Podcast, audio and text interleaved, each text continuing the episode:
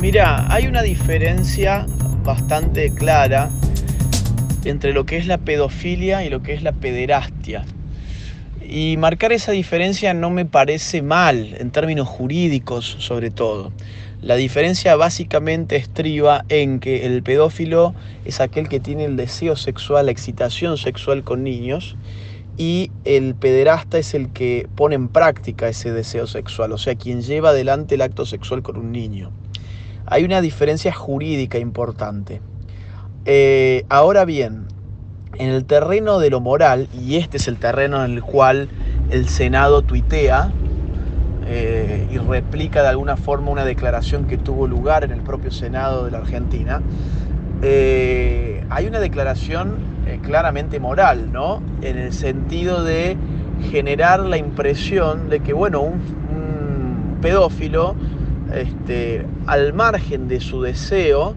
porque en última instancia lo que se está presuponiendo es que el deseo no es intrínsecamente malo, sino que lo malo es simplemente la acción, el poner en acto el deseo, es decir, llevar adelante, por ejemplo, la agresión sexual contra un niño, eh, el pedófilo puede ser virtuoso, ¿no? Y esto recuerda incluso una mm, agrupación bastante importante este, en términos de su presencia mediática, su presencia en la web, en las redes sociales, eh, que es pedófilos virtuosos, justamente. O sea, vos podés creer que hay una asociación que se llama pedófilos virtuosos, este, en el sentido de, bueno, somos pedófilos, pero no llevamos adelante actos sexuales con niños, entonces mantenemos la virtud. desde luego que este, eh, es bueno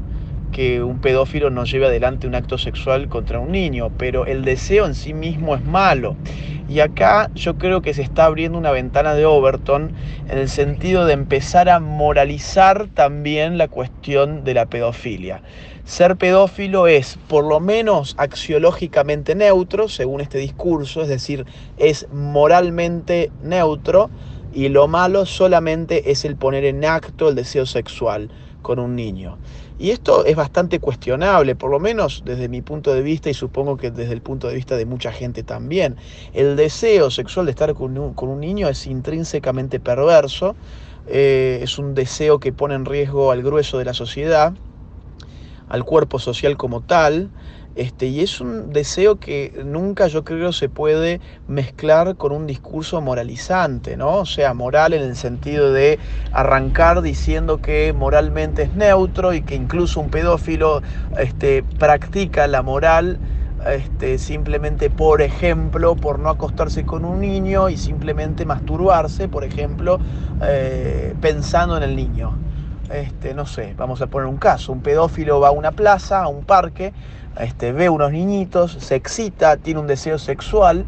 y bueno, en vez de eh, violentarlos sexualmente, llega a su casa y eh, sacia de alguna forma parcialmente ese deseo eh, tocándose.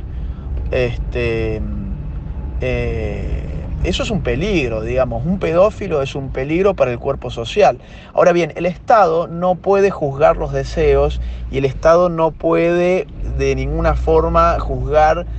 a, una, a una persona en función de lo que desea. Pero de ahí a que sea el Estado el que arranque, digamos, el que ponga en marcha un discurso, un discurso moral ah, sobre la pedofilia, eh, de esta forma yo lo veo por lo menos peligroso. ¿Peligroso en qué sentido? En el sentido de que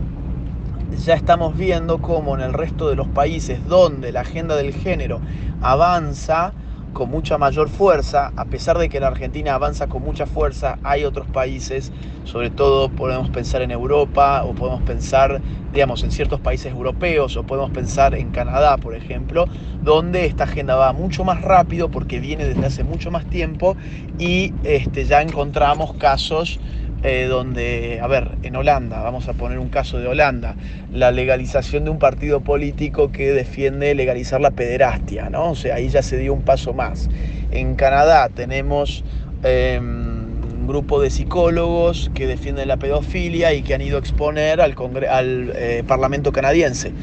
Este, para argumentar que en verdad la pedofilia, bueno, sería una orientación sexual más, como lo es la heterosexualidad o la homosexualidad. Tenemos el caso alemán, donde hace muy poquito tiempo tuvo lugar un TEDx, estas conferencias muy bien financiadas, muy bien filmadas, editadas y puestas a difundir que bueno, se basó precisamente en el tema de la pedofilia y se argumentó que la pedofilia es una orientación sexual más como la homosexualidad y como la heterosexualidad, entonces si vos sos una persona, digamos, no sé, de 50 años y te excitas con un nenito de 5 o con una nenita de 7, entonces, este, bueno, no te preocupes, es parte de la diversidad, de la agenda ideológica de la diversidad, este, eso está muy bien porque el amor es el amor y estamos viviendo el despertar de las distintas orientaciones sexuales no heteronormativas, eh, disidentes como les llaman también. y bueno, este, es válido entonces tu deseo sexual y es parte de una orientación sexual específica. Estamos viendo también en muchos lugares donde ya se empieza a cubrir lingüísticamente la pedofilia con este, nuevos eufemismos. Por ejemplo, se está empezando a hablar del sexo intergeneracional también para cubrir los casos pedófilos, este, porque obviamente suena mucho más amable.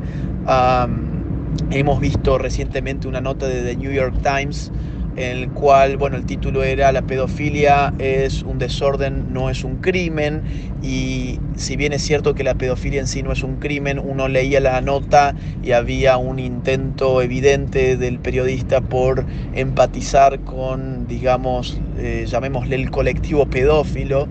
incluso la ilustración de la nota eh, tenía un propósito muy claro de generar una empatía en el lector respecto del pedófilo que estaba retratado eh, en términos de víctima y sus potenciales víctimas, es decir, niñitos que figuran en el fondo de la ilustración no tienen siquiera rostro, están totalmente impersonalizados, mientras el pedófilo es una persona que está sufriendo, está llorando, está retorcido del dolor. Insisto, busquen la nota, es bastante impactante. Eh, lo mismo está pasando con algunas notas de la BBC. Este, los lobbies pedófilos están cada vez más empoderados